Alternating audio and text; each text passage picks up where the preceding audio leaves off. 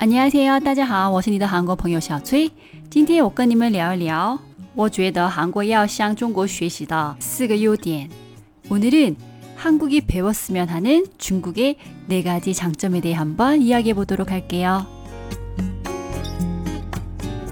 今天我同样邀请到了我的中国朋友 Mr. 哈，跟我一起讨论这个话题。大家好，小崔，你在中国生活了这么长时间， 有没有什么你觉得中国比其他国家，包括韩国做得好的一些地方呢？你们应该也知道，我觉得第一个还是手机支付。确实是，现在连卖菜的大妈都用微信来收款。就是啊，手机红包和手机转账都非常方便。那韩国没有吗？有的也有手机支付，也可以在 Kakao，就是韩国的微信，在那边可以转账。既然你们也有的话，为什么觉得中国的比韩国要做得好呢？韩国有是有，但是不像中国这么普及，因为我们还是用信用卡的人比较多，而且用信用卡的时候有积分啊等等。其实，在中国，微信、支付宝后面也可以绑定信用卡，然后也是有积分的。我想想，其实韩国也有这些，但还是在韩国手机支付没那么普及。为什么呢？我觉得韩国这些企业没有推广好。比如刚开始微信支付他们推广的时候，发了红包的形式，把这个产品推广了，是不是？那个时候我听说砸了很多钱进去。光有红包其实也做不起来的。我觉得为什么手机支付在中国普及？是因为中国有腾讯和阿里这样的巨型的这种互联网公司。首先，第一个的话，他们在线上搭建了非常丰富的这种支付场景。比如说，现在中国的所有的电商平台，包括什么滴滴啊，然后美团啊，所有的这些线上平台都能使用支付宝和微信支付。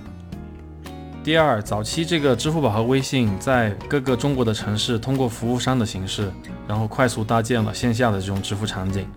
我没听懂你是什么意思，啊，就是他们当地找了一些有这个线下资源的一些合作伙伴，帮他们在超市、便利店、然后餐饮等等这样的支付场景去搭建了他们的支付生态。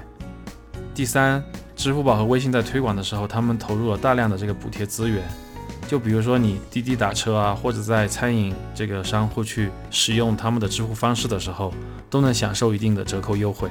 对，我记得刚开始用滴滴打车的时候特别便宜。其实用户的使用习惯还是需要用钱来培养的，但现在就不需要了，因为现在大家都用支付宝、微信支付了。还是韩国的互联网公司在产品推广方面不如中国公司做得好。也许韩国这些企业刚开始推广的时候砸钱砸得不够了，没有养成这个习惯。除了手机支付以外，还有什么你觉得中国做得好的吗？我觉得第二就是中医。对于一个外国人来说，你们眼里的中医是什么样子的呢？除了中药以外，针灸、艾灸、推拿，还有我特别喜欢中国的在药店里卖的那些中成药。在韩国没有中成药吗？有，有是有，但是种类很少，而且比较贵。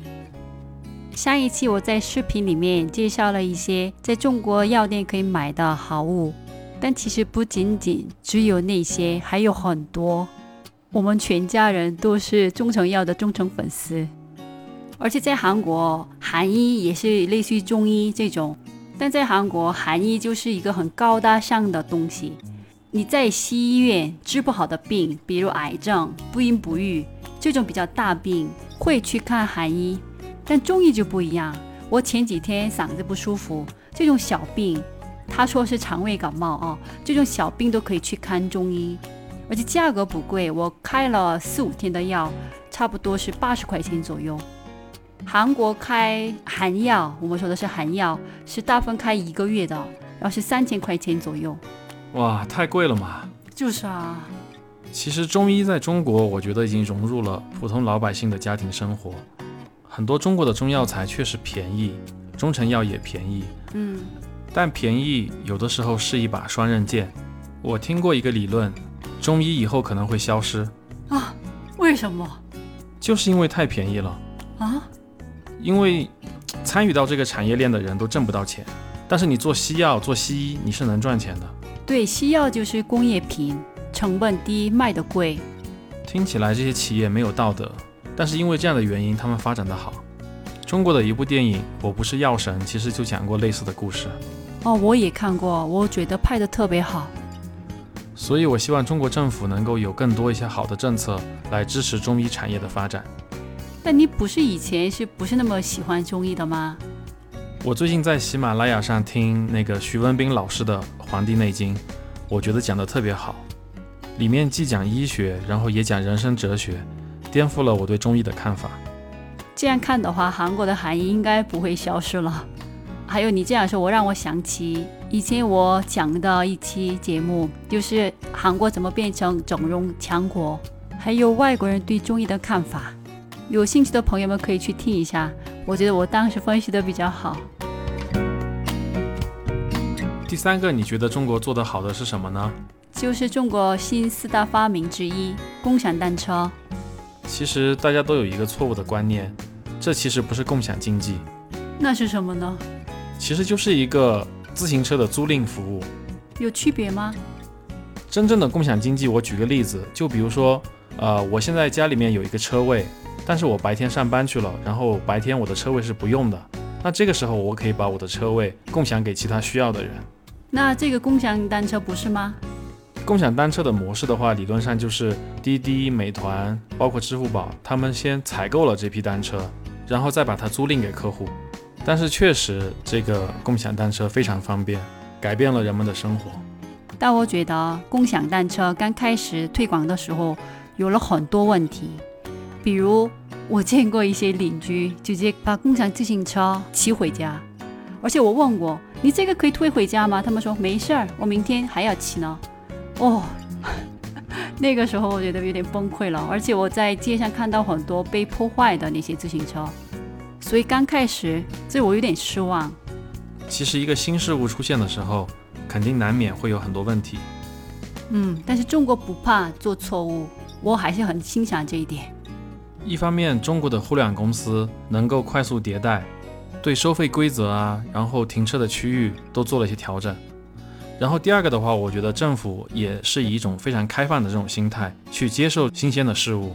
我觉得如果没有政府的配合的话，这个共享自行车也不可能在中国有这么好的发展。